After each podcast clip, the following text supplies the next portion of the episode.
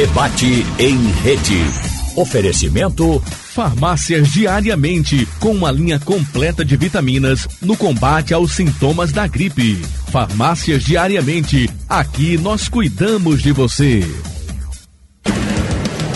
Atenção emissoras de rádio do Sistema Jornal do Comércio de Comunicação.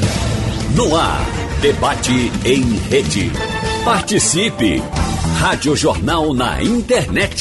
www.radiojornal.com.br a paralisação dos metroviários e rodoviários, além das fortes chuvas, passeatas, questões que surgem no dia a dia e acabam provocando inúmeros transtornos para toda a cidade, cidade e, claro, causando impacto na vida do trabalhador. O atraso na chegada ao local de trabalho, a perda até total do expediente pode gerar prejuízo ao bolso dos empregados. No debate de hoje, nós vamos saber com os nossos especialistas o que pode ser descontado na folha de pagamento do funcionário desde o salário salário a benefícios. A compensação pelas horas não cumpridas é um direito ou um dever de quem só queria chegar para trabalhar? Nós vamos responder essa e outras questões de você que está com a gente, que está chegando. Já no nosso WhatsApp também, 991478520. Aproveite essa oportunidade para fazer sua pergunta. Vou repetir, 991478520. No Instagram, onde estamos com imagens, você pode nos ver, nos ouvir, fazer a sua pergunta também. Lembrando que estamos ao vivo na Rádio Jornal Recife, Caruaru e Garanhuns, Pernambuco, falando para o mundo. E dito isso, tenho a honra de anunciar a nossa bancada, doutor Ney Araújo, advogado previdenciarista e trabalhista. Sempre um prazer vê-lo. Bom dia. Bom dia, Natália Ribeiro. Bom dia para todos os ouvintes da nossa Rádio Jornal. 75 anos de glórias é e vitórias muitas vezes com desafios, né, doutor? O senhor participando de Muito. muitos deles, assim como é com toda a comunicação, gente, é aquela questão, né, doutor, que se falava tanto com a internet, será que o rádio vai terminar? Pois é. E o rádio se mostrando cada vez mais importante. Inclusive, já tive a oportunidade de passar também pela Rádio Jornal em Pesqueira, ah, é? em Garanhuns. Então, você, naquela época, né, da, da, da rádio aqui também, na, da fundação, então se tinha o auditório, não é? Você chega em Pesqueira, por exemplo, tem um auditório imenso, porque se fazia, não é? Era, a, as rádios tinham é, orquestras, tinha o, os cantores e cantoras contratadas e se fazia aqueles programas ao vivo. Então era uma disputa muito grande das rádios para quem contratasse a melhor orquestra, a melhor cantora, a melhor cantora, mas tudo vai mudando, tudo, tudo, vai se modificando e a Rádio Jornal se atualizando e como você disse, nada de que a, a televisão pudesse tomar o lugar do rádio. Pelo contrário, é. tem aumentado a audiência. E quem ama rádio, ama rádio. Está sempre com o rádio onde for. Assim como o doutor Ney, que está sempre com a gente, sempre nos acompanhando também. Aquele radinho, como se diz, aquele radinho no pé da orelha não, é? tá não pode presente. faltar. Seja no aplicativo, não é pelo celular, pelo site, no radinho tradicional, a gente está sempre juntos. Com a gente também hoje, doutora Alda Brasileira, advogada trabalhista. Doutora, é um prazer recebê-la de novo aqui. Seja bem-vinda. Prazer é todo meu, Natália. Obrigada pela essa, mais essa oportunidade. Bom dia a todos que estão nos ouvindo. E com certeza aqui será uma manhã de grandes aprendizados. Com certeza. E para fechar a nossa bancada, a doutora Andréa Keust. É isso? Ela que é juíza da oitava vara do trabalho do Recife. Deixei por último para me concentrar, doutora, para falar direitinho sobre o nome. Diga se eu acertei. Bom dia. Bom dia, Natália. Perfeita, pronúncia perfeita. É, esse é o dom de quem tem um nome com um pouco de complicação para se falar, mas no, no final das contas, né, eu sou de uma família nordestina chamada Bandeira de Melo. E essa família, ela tem bastante tradição aqui, né? Então, como todo mundo se conhece em Pernambuco, eu sou Keuste Bandeira de Melo. Mas podia ter facilitado, então, doutora. Botasse bandeira, botasse melo. Aí complicou a nossa vida aqui, doutora. Não, tô brincando. Comigo não tem esse problema. É. é o brasileiro, né? É verdade, ela, é alta brasileiro. Ela, ela o doutor disse, Ney também, Araújo. Ela disse que Andréas Existem muitas. Uhum. Agora, Keust. Só é. tem uma. Bom, é aí brincadeiras à parte, nosso tema é outro, mas já vou entrar nessa seara também. O povo às vezes brinca comigo, mas é só Natália Ribeiro? Eu digo, é, eu sou só isso mesmo, não tem mais nada para oferecer. Não tem outro nome, não tem outro sobrenome, não botei nem o nome do marido, doutor, quando casei. E vindo lá do sul, é. não é? é era era mais comum você ter um nome de que eu. Verdade. Até porque quando minha mãe casou, e aí a gente já pode até falar um pouco sobre isso, né? Essas questões também que a mudança com o passar do tempo. Quando minha mãe casou, foi lá e ó, tire aí, Malman Peter. Vou ficar só com o sobrenome do esposo, que é o Ribeiro. Olha. E aí eu tenho o Malman e o Peter só correndo nas veias. Imagine, imagine a moral do marido, hein, doutora André? Mas sou só isso, sou só a Natália Ribeiro mesmo. E assim a gente vai tocando. Gente, inclusive eu quero fazer aqui um, um, comunicado importante, porque nós vamos falar sobre isso, sobre essas questões que aparecem no nosso dia a dia, muitas vezes que atrapalham, sim, a nossa rotina, a nossa ida ao trabalho, os nossos compromissos, mas eu preciso fazer aqui um adendo, é, falar que a gente sabe que todas as categorias têm a liberdade para fazer suas manifestações, estão dentro das possibilidades e também do, do, direito de fazer seus atos, e com isso a gente não fala, a gente noticia, não é? A gente não, não critica, não é essa questão, mas queremos aqui hoje falar como fica o dia a dia do trabalho trabalhador. E dito isso, pessoal, hoje, inclusive, agora são 11 h às 11 da manhã, estava previsto um ato na Avenida Guararapes do Sindicato dos Rodoviários. Um ato para acontecer na rua, uma coletiva de imprensa. Então a gente imagina que o pessoal esteja chegando por lá agora. Qualquer nova informação também a gente vai trazendo aqui a programação, porque é justamente esse assunto que a gente está falando hoje. E, doutora Andréa, na semana passada a gente acompanhou dias intensos de começos de manhã bastante complicados, um tanto conturbados. Aí o pessoal que não estava conseguindo pegar o ônibus foi lá, fechou o BR-101, fez manifestação, aqueles que também eram contrários ao ato dos rodoviários. A gente sabe que isso causa, como eu dizia, um atrapalho, um atraso. Mas e aí como é que fica o trabalhador no meio disso tudo? Pois é, Natália, essas situações elas são bem corriqueiras no nosso estado. Né? Então, em Recife, quando chove, a gente já sabe que é uma situação de atrasos gerais, fora essa questão das manifestações que fecham as vias públicas. Mas o que eu preciso dizer a você, principalmente, é que o trabalhador ele deve se comunicar com o patrão ele deve informar esse atraso, né? principalmente em categorias que existem os turnos de revezamento. O porteiro, o técnico de enfermagem, que ele está lá esperando o seu rendeiro depois de 12 horas de trabalho. Então, o ideal é que sempre haja essa comunicação. Então, após essa comunicação, o que pode acontecer? Né? Quem está no turno, se for essas situações de turnos ininterruptos, né, ou turnos de revezamento, vai prorrogar o seu turno um pouco mais. E se for uma categoria que está entrando no seu turno naquele momento, por exemplo, as pessoas que trabalham no judiciário, é muito comum a gente ter audiências atrasadas. Então, eu tenho uma audiência que começa às 8, 8 e 15 da manhã. O que, é que pode acontecer nessa situação? Né? Hoje nós vivemos um mundo tecnológico. Então, em algumas possibilidades, passa-se para o home office. A pessoa passa a trabalhar online. Como, por exemplo, existem calamidades que ruas elas não passam de jeito nenhum, carro, ônibus, qualquer tipo de transporte, não sei lancha, né? Lanche caiaque aqui em Recife, pode ser que passe. Mas nessas situações é comum a gente já se articular para passar aquela audiência que seria num modo presencial para um modo telepresencial. É possível, certo? Mas existem categorias que elas não podem fazer isso. Por exemplo, uma empregada doméstica que está indo para o seu trabalho e ela não consegue chegar. Então, ela vai comunicar ao patrão que ocorreu aquela situação e podem acontecer duas situações. Deixar para compensar o horário, né, depois. Então, assim, eu teria aquelas oito horas para trabalhar naquele dia e eu vou fracionar esse horário em outros dias da semana, ou, por exemplo, compensar com um sábado não trabalhado. Então, pode haver essa mobilidade. E existem categorias que já, já existem na sua, é, no seu planejamento, ou seja, na sua convenção coletiva, o que a gente chama de banco de horas. Então, aqueles, aquelas horas que ele não trabalhou naquele dia podem ficar nessa compensação de banco de horas. Uhum. Então, ele vai posteriormente dividir aquela jornada, por exemplo, fazendo uma hora a mais todo dia. Então, são situações bastante diversas. Mas essas são as principais, né, que eu, que eu te passei agora. Mas precisa ser negociado, discutido negociado, entre isso. e empregador. Sim. As uhum. categorias que já existem, o banco de horas, isso já pode ser automatizado. Então, já pode prever essas situações em que atrasos e tudo já fiquem naquele banco de horas. E não sendo nessas situações, podem, devem ser negociados entre o empregado e o empregador.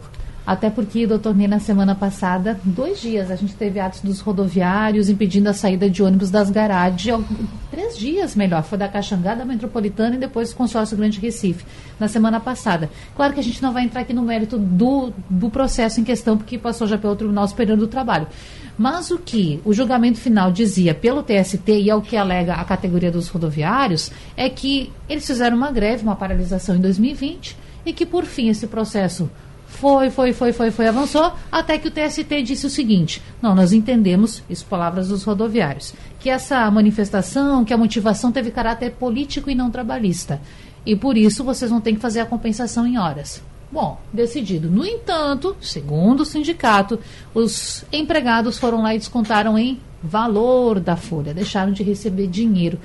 Como é que funciona isso, doutor? É possível, estou pegando esse exemplo para entender, o desconto em dinheiro pode ser feito? Bom, se o empregado falta sem justificativa, é possível o desconto do dia não trabalhado, como também do, do repouso semanal remunerado. Mas acrescendo tudo que já foi dito aqui, inclusive pela doutora Andréia, nós precisamos entender o seguinte, que essas atividades não é, que servem à coletividade, para que elas estabeleçam uma greve, elas precisam ter um aviso de 72 horas de antecedência. O tal do estado de greve, mais ou menos? É a informação que vai haver uma paralisação, uhum. que vai haver uma greve. Ela precisa ser comunicada com pelo menos 72 horas de antecedência.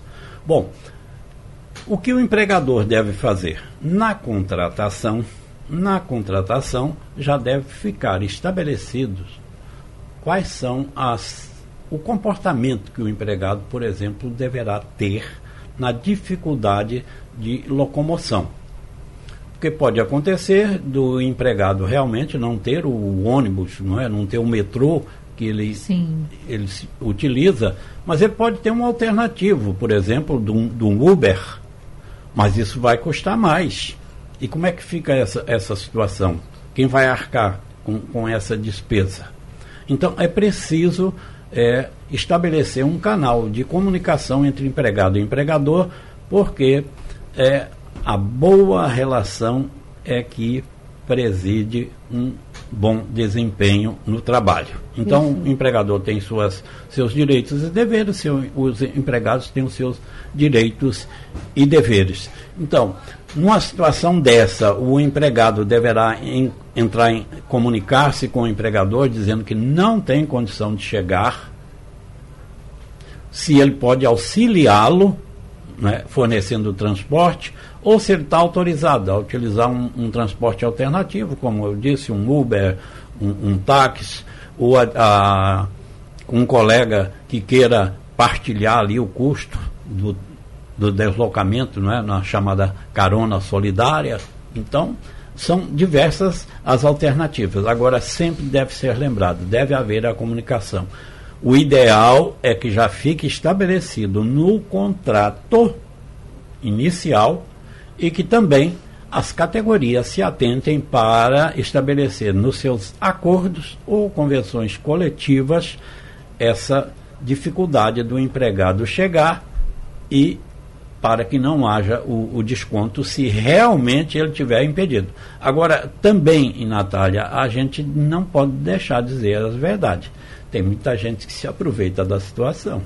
Tem muita gente que faz aquele corpo mole, teria a condição de pegar a sua bicicleta, é? teria a condição de pegar a sua moto, o seu veículo, o seu carro e se deslocar, e assim não faz. Então, essas pessoas realmente podem ser punidas sim. E principalmente se já têm faltas reiteradas, elas podem até ser demitidas por justa causa.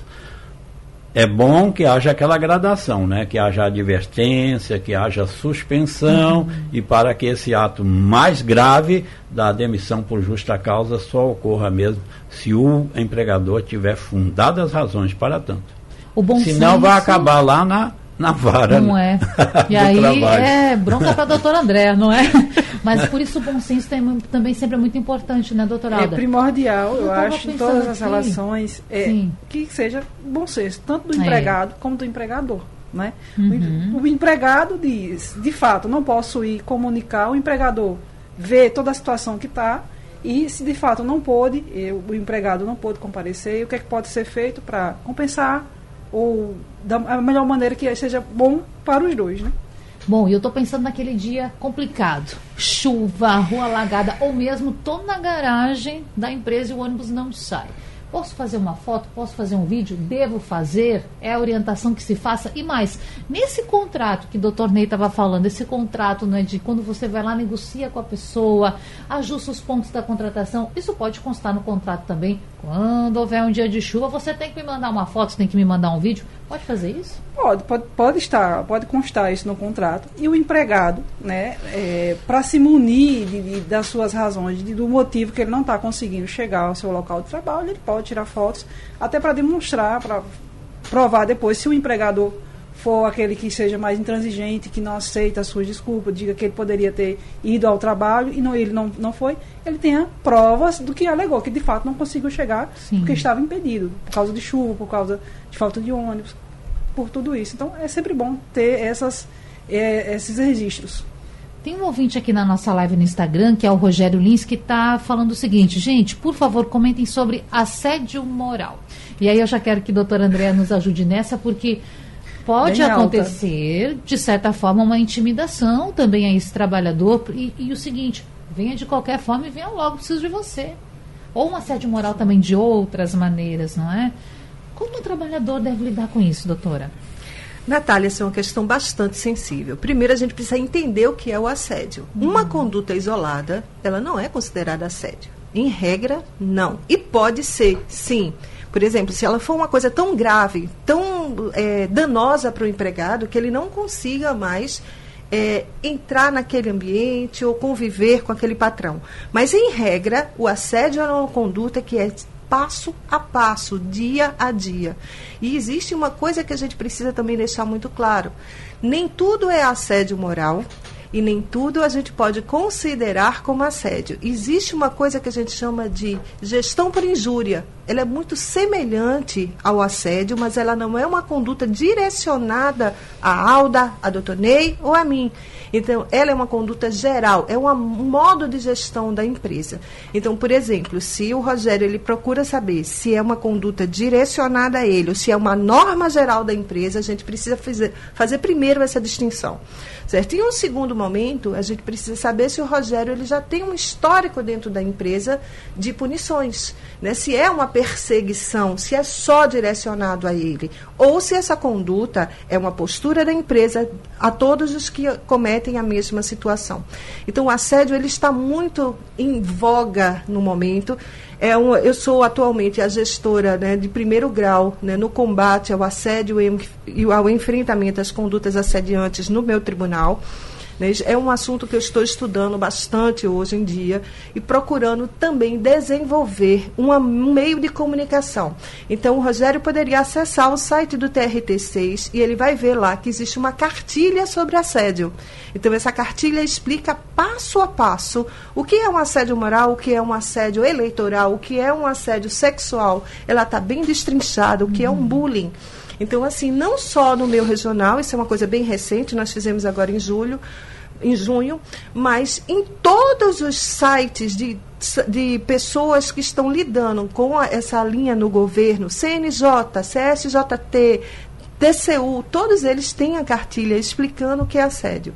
Então, assim, numa conduta, eu cheguei atrasado no trabalho, o patrão ralhou comigo naquela situação, disse: não era para você fazer isso, você não entrou em contato, vou descontar o seu dia. Pode ser que isso seja uma situação pontual, né? Foi naquela situação. E a depender do calor da discussão vinda, existem outros crimes que podem ser praticados. Então, por exemplo, uma calúnia, uma injúria, uma difamação, né? Dependendo dos termos Pode que são usados. Um dano moral também. Um dano moral. É. Então, assim. já não existe. Existem não desdobramentos, é, os desdobramentos dessa conduta. Mas por si só, a cobrança de um horário, ela não é assédio. Ela importante é uma norma isso. contratual. É uma informação muito importante para o trabalhador também saber direitinho, né, doutor Ney?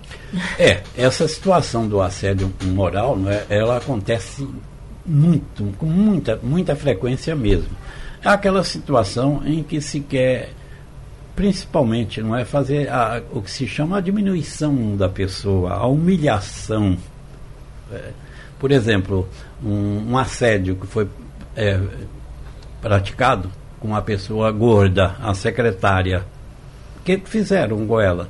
Pegaram uma hipopótama e simplesmente botaram o nome dela e botaram lá na mesa dela, na recepção ali, para que todo mundo visse, né? Para que houvesse aquela reiterada humilhação, aquela reiterada humilhação. Então, são é, condições assim, o supervisor, não é, que tem um poder de mando, mas ele trata o, o empregado ou a empregada com grosseria, com palavrões, com xingamentos, é? e aquilo acontecendo reiteradamente, nós vamos cair, cair aí no dano é, moral. Pode haver o dano moral individual, pode haver o dano moral coletivo, coletivo. também. E nesse momento Às basta... vezes tem pesadas indenizações aí é. de milhões de reais por danos morais coletivos.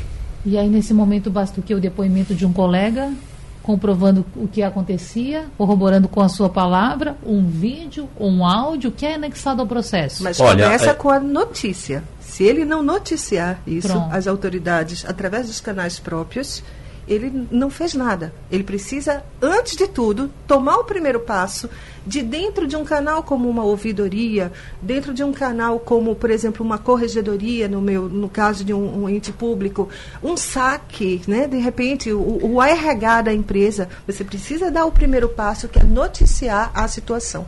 E aí sim vem todo esse arcabouço de provas. Até, até porque, é, é, doutora, Agora, as empresas né, são obrigadas a, a ter os canais, canais, de denúncia através da CIPA, né? Eles Isso. têm que ter os canais de denúncia, tem que ter os cursos, né? É, para todos os funcionários de todos os níveis hierárquicos, é, informando o que é assédio moral, o que é assédio sexual. E a, essas empresas têm que ter tudo isso. E esse funcionário que se sentir assediado, ele pode usar o, o canal da própria empresa para que divulgue, para que ele, ele informe o que está acontecendo. Porque Além é importante informar que essas é denúncias são sigilosas. Quem vai receber essa denúncia? Porque Isso. a pessoa pode. Desculpe interrompê-las, doutoras, mas tem muito trabalhador que fica com medo, que relata isso. medo de procurar a justiça por temer que as pessoas fiquem sabendo, que isso prejudique ele no momento de procurar um outro trabalho ou de uma isso outra é, contratação. Isso é uma das razões da intensificação do assediador quando a pessoa se mostra fraca. Uhum. Isso tanto no assédio moral como no sexual. Isso. Essas questões, muitas delas são resolvidas quando o empregado ou a empregada comunica ao seu superior. Mas às vezes é ele o próprio assediador. Mas se na escala há um superior a ele, então ela deve levar, ou ele deve levar aquele superior. Sempre procurar resolver ali no diálogo dentro do âmbito da empresa. É, é importante Se não for possível, quanto mais ele se documentar, melhor. Uhum. Até com gravação, ou se for comunicado, ele guardar o comunicado, utilizar sim testemunhas, mas quanto mais ele tiver, se ele já fez denúncias, não é? Então tudo isso anexado a um processo, por exemplo, que ele tenha que entrar com ação trabalhista, pedindo a rescisão do contrato, e aí tem a chamada rescisão indireta do contrato de trabalho. Ou Como seja, funciona? existe a justa causa aplicada ao, emprega, ao empregado. Por quê? Porque o, o empregado cometeu uma falta gravíssima ou faltas reiteradas. Mas e quando é um empregador que comete essas faltas? Aí o empregado vai pedir as contas e vai ficar no prejuízo? Não, ele pede a rescisão indireta e se for reconhecido pela justiça, ele vai sair com todos os direitos: aviso prévio, indenização, vai poder receber o seguro-desemprego e até o dano que ele pleitear. Por exemplo, o, o, o, o dano moral, não é? Se tiver danos materiais, porque muitas vezes leva a danos claro. materiais, ele pode então pleitear tudo isso: rescisão indireta, danos morais, danos materiais e etc. E eu vou mais além, doutor Ney hoje, com o abalo à própria mente, ao próprio psique da pessoa, é possível você pedir o custeio desse tratamento também. Sim, sim. Né? Está dentro é do material. Coisa, isso, mas tá, é uma tá coisa que raramente a gente vê esse pedido é. de custeio, porque o medicamento, quando ele é um medicamento para esse lado da mente, são medicamentos caros, né? É um sim. tratamento contínuo, um tratamento longo. E a pessoa muitas a vezes psicanálise, a né, psicologia, né, isso, exatamente. Olha, e isso tem sido das maiores causas, não só no Brasil, como no mundo, do, do adoecimento. Né? Seria aprovar. Isso, inclusive, muita gente desconhece também que pode levar a, a, doença provocada no trabalho. Não é? Pode ser a doença do trabalho ou doença ocupacional, que vai, se vai na justiça pedir a indenização pelos danos sofridos ali. Essa... Inclusive, há situações que há a chamada pensão vitalícia. Ah, é? é, a pensão vitalícia. Tamanho foi o dano que aquela pessoa não é, ficou incapacitada, pelo menos parcialmente, para o seu trabalho, e então pode-se dar essa chamada indenização vitalícia. Ou seja, pode ser um único pagamento e isso vai depender da análise né, do, do, do, poder econômico do empregador, né, do, do, da necessidade do, do empregado, ou pode ser em remuneração mensal. Por exemplo, a empresa é condenada a pagar aquele salário que aquele trabalhador recebia pelo resto da vida, ou pagar parte dele, vai depender da monta do dano que ele sofreu. E tudo isso leva também lá para parte previdenciária. Por quê? Se a pessoa adoece né, e ela fica incapacitada parcialmente, ela deverá entrar no benefício de auxílio doença. Né? E auxílio doença acidentário, se for um acidente propriamente dito, ou doença é, provocada pelo trabalho. Ou chegar até uma aposentadoria por invalidez. Sim. Olha, uma pessoa pode se aposentar por invalidez e pode receber a pensão vitalícia, é. porque são duas coisas distintas. Uma não interfere na outra. Uma não interfere na outra. A aposentadoria por invalidez é a, a Previdência Social que vai pagar. Já o, a pensão vitalícia vai ser o empresário que vai fazer uhum. o pagamento. A fonte agora, do recurso é outra, né, doutor? É, agora, muito cuidado com os danos né, causados em auxílio acidente, porque o INSS está indo com a chamada ação de regresso cobrar Isso. do empregador todo aquele benefício que ele pagará. Por exemplo, o trabalhador perdeu a vida, a, a viúva, os filhos vão receber pensão por morte. O INSS está indo lá cobrar em ação de regresso do com empregador. Então, Doutora Alda, queria falar? Não, doutor Ney já esclareceu a questão da importância, né? Que muitas vezes, esse, esse, essa doença, uhum. que muitas vezes é, a pessoa é afastada como o Código 31. Ela tá, não está bem psicologicamente devido a esse assédio que é sofrido na empresa, e a empresa simplesmente afasta pelo Código 31. E ela fica recebendo benefício previdenciário.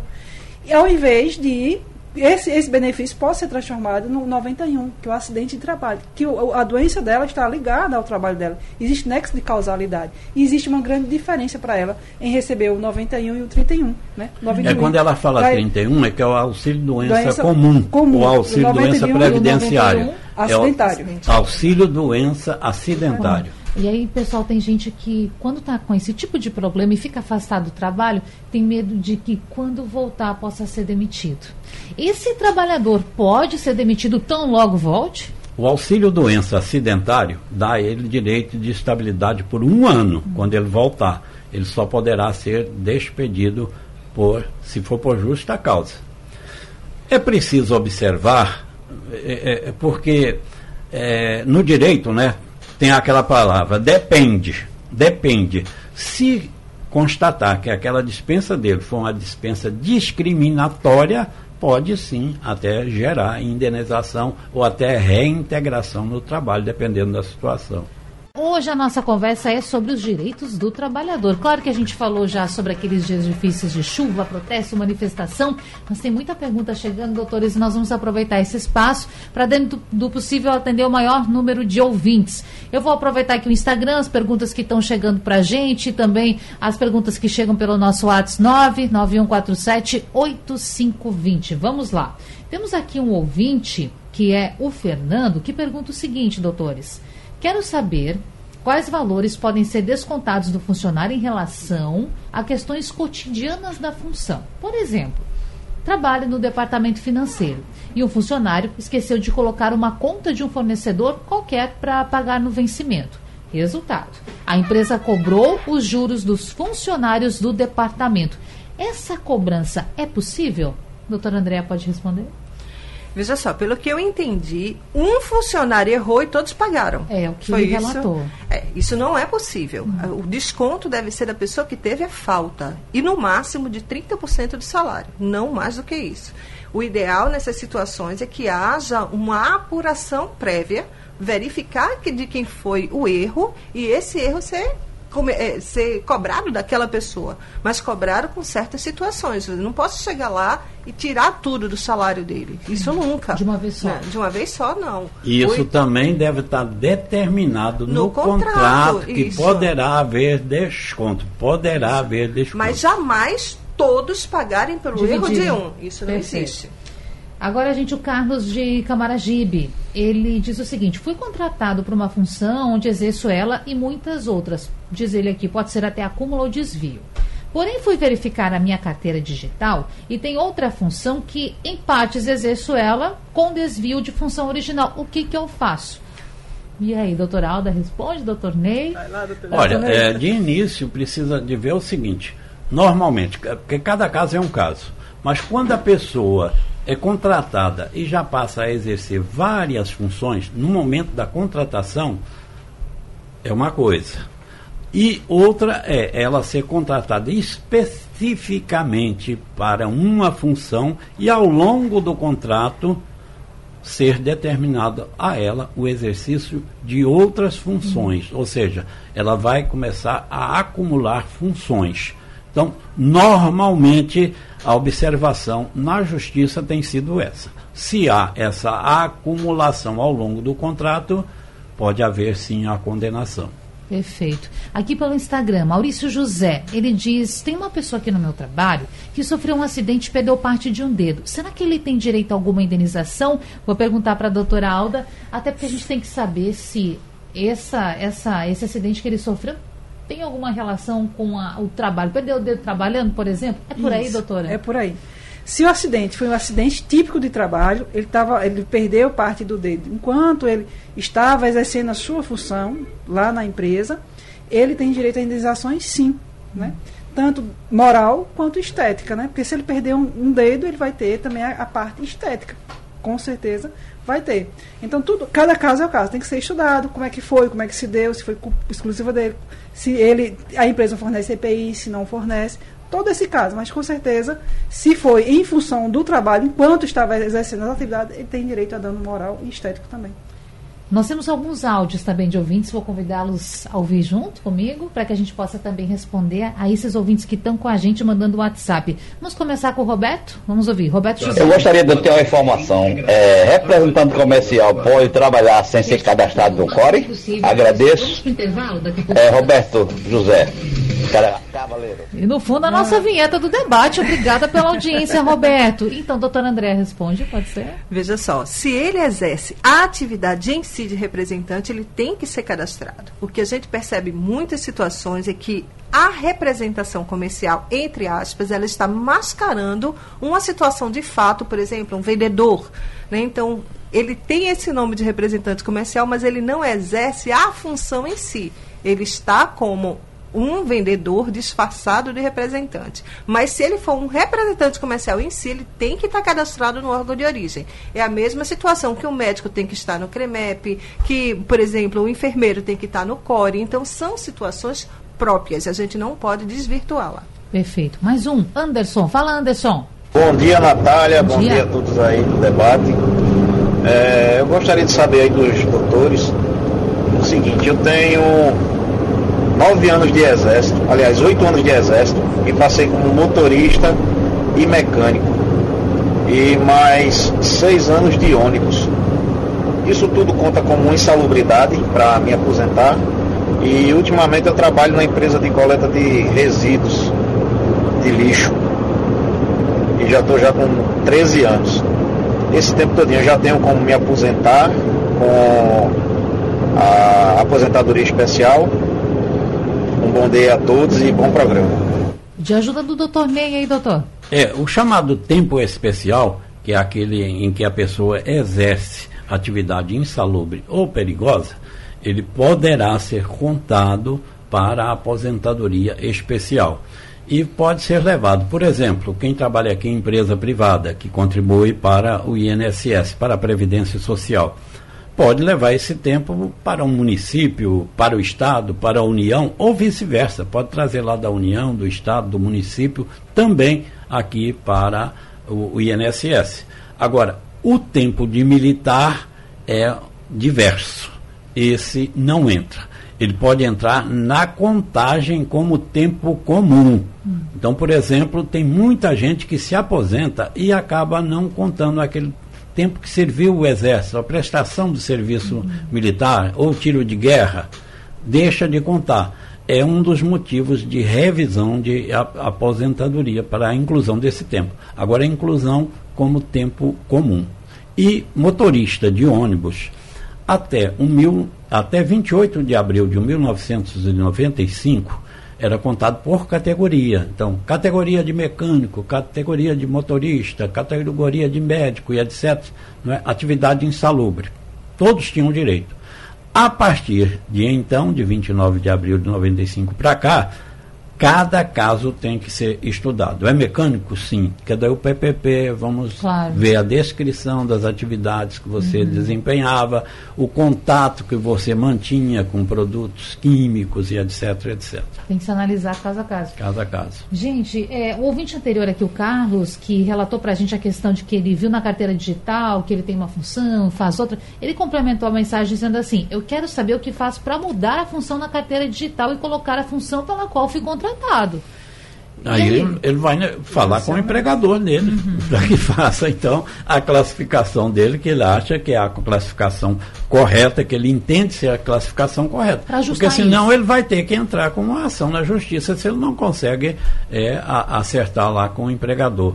Natália, já se falou aqui muito em falta, falta, desconto, uhum. desconto, desconto. Então, é, eu, eu quero deixar aqui um alerta, que tem muita gente que vai se aposentar e leva um susto porque determinados meses não entraram na contagem. E aí ele vai ter que prestar mais seis meses, mais um ano, etc, etc, para complementar.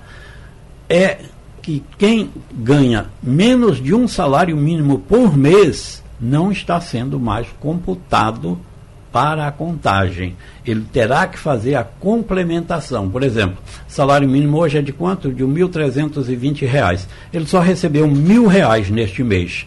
Ele terá que fazer a complementação para que possa, então, é, haver essa contagem. Importante que o trabalhador fique atento. A gente tem mais um áudio, não é? Vamos lá, Vanilda ajuda a gente. Carlos. Bom dia a todos. É, eu gostaria de tirar uma dúvida em relação ao meu regime de trabalho. Eu trabalho 12 por 36 trabalho à noite.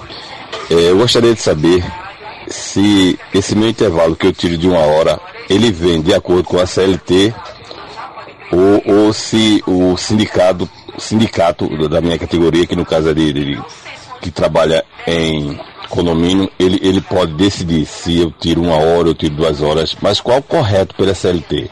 Eu gostaria de saber se a CLT tem um, um artigo, tem, tem um, algo que fale sobre isso. Eu tiro uma hora ou duas horas de intervalo. Muito obrigado, desde já eu agradeço. A gente que agradece, Carlos. Então, doutor Aldo, o que nós podemos falar para ele?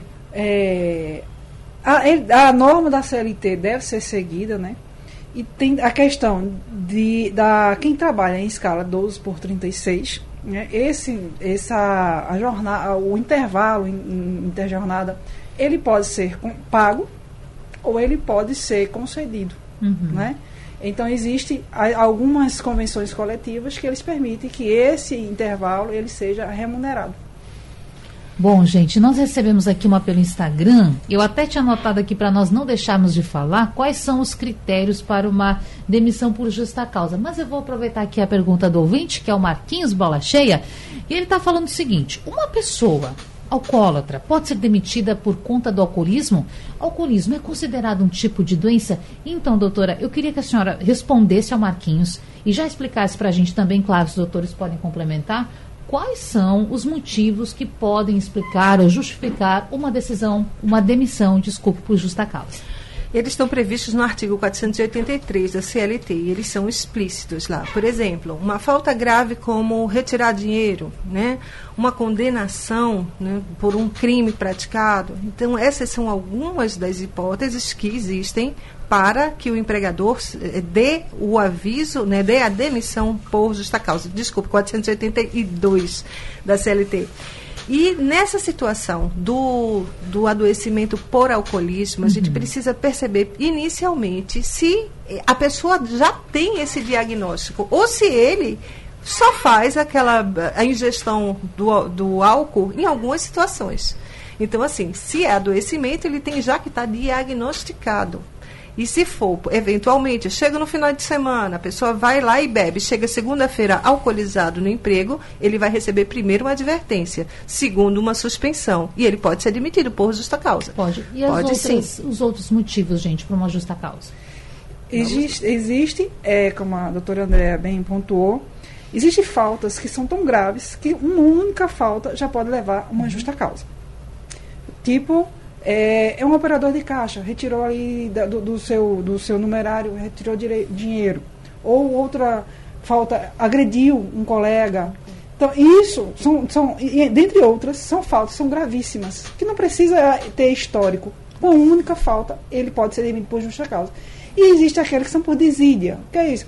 Eu chego atrasado, o funcionário que sempre chega atrasado, falta um dia, falta outro, sem justificativa, é, e vai acumulando, recebe uma medida disciplinar, uma advertência, recebe uma suspensão, recebe duas, três, e ele não melhora, ele continua aquele daquela mesma forma. Ele não quer, mostra que ele não quer melhorar, ele não quer se integrar ali nas normas da empresa, mesmo a empresa dando várias chances a ele. Uhum. Aí ele pode ser a culminar no, com uma justa causa com o, todo o histórico dele. Aí, e isso também é um, um motivo de justa causa. Apesar de haver diversas hipóteses aqui elencadas no artigo 482 da CLT, como as já dito aqui, há também a prática constante de jogos de azar, é um dos Ai. motivos lá descrito Sim. ali, a concorrência com a empresa onde ele presta o, o, o, serviço dele, a agressão a um superior é, hierárquico, a um colega de trabalho. Então, são várias as, as hipóteses. Mas essas hipóteses elas não são exaustivas. Isso. Pode qualquer mau comportamento né, gerar. Por exemplo, eu já vi uh, julgado pela justiça a demissão de uma pessoa que chegou alcoolizada. Agora, simplesmente ela trabalha numa clínica é, de hemodiálise. Ah. Ela tinha Natália, existem hoje algumas coisas mais modernas. Por exemplo, você fala mal do patrão no grupo de WhatsApp, pode dar justa causa? Pode, pode. dar justa causa. A prova já acabou, já está ali no grupo. Se vazar. Se vazar, é, exatamente. Isso é muito interessante, né? Porque tem muito. gente, já foi, já vi casos, né? de perda do benefício previdenciário. A pessoa apresentou um atestado, é, é, um, um, um laudo, não é? obteve um auxílio doença e, porque não estava podendo movimentar, foi participar de uma maratona, só isso. Só e isso. colocou as fotos na internet ainda, doutor. Não, mas, mas foi flagrado, né? É, é, o, é o Big Brother da internet. o outro, né, foi para praia não é? E ele tinha que é. estar de repouso. Aí está lá na praia jogando seu futebol e etc.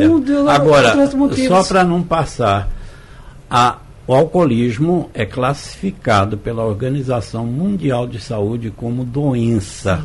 Sim, e infelizmente, quem é tem a doença não quer admitir. Isso causa um problema danado, né? Porque vem primeiro perda de amigos, perda da família, perda do emprego, acaba falecendo e a família muitas vezes fica sem um benefício previdenciário. Então é preciso muito cuidado nisso, porque se naquela época que ele foi afastado do emprego e, portanto, ele tinha a condição de segurado da Previdência, ele já estava incapacitado para o trabalho, uhum. não é? mesmo ter transcorrido alguns anos, se fizer essa prova, que não é fácil de forma nenhuma, não é? mas poderá recorrer às internações que ele teve, aqueles laudos, não é? e poderá, a família poderá até obter o, o, o benefício. Eu quero ver, doutora Alda. Deixa eu aproveitar e fazer uma pergunta rapidinho, e você já responde as duas. Pode ser? Pode ser. Porque a Sueli Ramos, ela está aqui no Instagram, várias vezes chamou a nossa atenção, porque ela está preocupada com uma situação aqui do seu trabalho. Ela diz que trabalha em bloco cirúrgico, setor crítico, ou em setor crítico ou semicrítico, é a classificação, né? É uma empresa terceirizada, trabalha no bloco, ela recebia insalubridade de 40% e agora passou a ser 20%. Pelo que eu estou interpretando, parece que não houve uma conversa, não houve uma explicação. Isso está correto? É isso. É, assim, cada caso é um caso, é. mas se ela é, está ligada a setores do hospital, são críticos, doenças que são altamente contagiosas, contato com isso, isso não estaria correto. O que aconteceu? Muitos é, auxiliares de enfermagem, pessoal da área de saúde, no, na época da pandemia, elevou-se o, o pagamento da insalubridade para 40%. Hum. E como já encerrou o período da pandemia, muitos desses funcionários tiveram a redução e estão recebendo só 20%. E o que é que vai dizer se ela tem direito aos 20% ou aos 40%? Seria uma perícia técnica de insalubridade. Hum. Porque se ela estava comprovadamente em contato no setor que tem doenças altamente contagiosas, tá, com esses pacientes, tudo isso, então ela pode sim ter essa diferença, o pagamento dessa diferença dos 20%. Só complementando a questão da justa causa, que volta no sim. assunto, uma coisa que é muito importante, que eu recebo muito e as pessoas perguntam muito. Ah, eu fui demitido por justa causa, mas eu nem roubei. Muitas vezes está na cabeça do trabalhador que uma falta grave é roubar o patrão. Mas não é a, a, puxando o nicho da questão de atestados. Tem muitas, muitos trabalhadores que rasuram o atestado ou conseguem um atestado médico falso. Só um, um é um único ato. É esse é cabível, justa causa também por esse ato. Não Inclusive, só é fraudar, mas usar um atestado médico falso também é um crime. É, é crime. Eu espero que tenha sido muito útil, que você tenha tirado as dúvidas. Claro que a gente tenta atender todo mundo, não consegue, mas tentamos aqui lhe ajudar dentro do possível. Dito isso, já vou encaminhando aqui para os agradecimentos. A gente, claro, vai falar um pouquinho mais ainda. Mas, doutora Andréa Keust, acertei de novo ou não? Acertou. Giza da Itabavara do Trabalho do Recife, um prazer recebê-la e até a próxima. Com certeza, pode contar conosco, né? E que venham tantos outros encontros para esclarecer a população por, com tantos temas importantes, né? De debate. Ah, Foi muito bom, já agradeço mesmo. Doutora Alda Brasileira, advogada trabalhista, um prazer também recebê-la e até a próxima. Prazer é todo meu, Natália. Uma honra estar aqui diante de pessoas com conhecimento tão elevado. Amanhã, um, sem, sem, sem dúvida, um debate enriquecedor para mim e para os ouvintes e é sempre um prazer quando a gente traz esses esclarecimentos, quando a gente, de alguma forma, ajuda a população. Então, muito obrigada, um abraço a todos. Um abraço grande. Doutor Ney Araújo, ele vai também ainda finalizar para a gente, vai falar inclusive de um dinheirinho que pode estar saindo aí no bolso do trabalhador, né, doutor, com relação à Covid-19, mas antes disso, eu já vou aproveitar também para lhe agradecer. Eu estou procurando aqui, porque está todo mundo já convidado para um evento Pense num evento, Avanildo. Preste atenção. Ressaca do é, São João. Ressaca do São João, 21 de julho. Eu quero saber onde, como, quem pode ir. Eu vou estar lá. Nós vamos estar lá. 21 de julho é a próxima sexta-feira. É. Vai ser lá na sala de Reboco. Todo mundo convidado. Todo mundo convidado. Olha quem tem, vão, vão estar por lá. Rogério Rangel, Cristina Amaral, Nádia Maia, Beto Ortiz, Ed Carlos, Quinteto Sala de Reboco, Riata de Couro, Cordeando. Natália Ribeiro, Ney Araújo, doutor Alda, doutor André, também vai estar todo Avanil Sequeira. Ciro Bezerra, Ciro, Ciro Bezerra, Simone Menino, Oliveira. O povo está se organizando aqui na rádio para ir, o ouvinte está convidado vai também, viu? Forró, Eita, que eu não perco. Bom, Bora então, lá. aguardando todo mundo lá na sexta-feira às 21 horas. Perfeito. E muita gente não está se apercebendo, mas existe para os profissionais da saúde e o pessoal de apoio auxiliar, como motoristas de ambulância, pessoal de limpeza dos hospitais, coveiro, etc., aqueles que atuaram diretamente no atendimento às vítimas da Covid-19 e que se tornaram permanentemente incapacitados para o trabalho. Eles têm direito a uma indenização de 50 mil reais a ser paga pela União. E como faz isso? Fala com quem, doutor? Fala com o advogado e vai na, na, buscar essa indenização. E se por acaso essa pessoa foi a óbito, os dependentes terão direito a uma indenização de 10 mil reais para cada ano completo ou incompleto, até completar 21 anos de idade. Veja só, se tem um ano incompleto, hum. vai poder ter 210 mil reais ao longo, não é? E se for universitário, até os 24 anos, tem direito então a 10 mil reais para cada ano que até completar a maioridade. A gente lamenta essas vítimas da Covid e as repercussões, mas o que é direito também é direito, né, doutor? Vamos informar, né, porque isso, isso aí pode amenizar, não é? A, quantas pessoas estão aí vítimas, precisando ainda de tratamento pelo resto da vida, ou aquelas que se foram, seus dependentes também precisam desse apoio financeiro. Verdade. Doutor, muito obrigada mais uma vez. Se Deus quiser ajudar, sexta-feira a gente se encontra lá na sala de reboco. Vai ser tá forró para ninguém botar defeito. ah, a ressaca do São João do Bloco e do som do forró. Simbora. Bom, a gente se encontra amanhã de novo aqui na Radional, mas esse debate tão importante e esclarecedor, você pode conferir de novo quantas vezes quiser. Vá lá no site da Rádio Jornal, na aba de podcast, que ele está à disposição para você. Até amanhã. Sugestão ou comentário sobre o programa que você acaba de ouvir, envie para o nosso WhatsApp 99147 8520.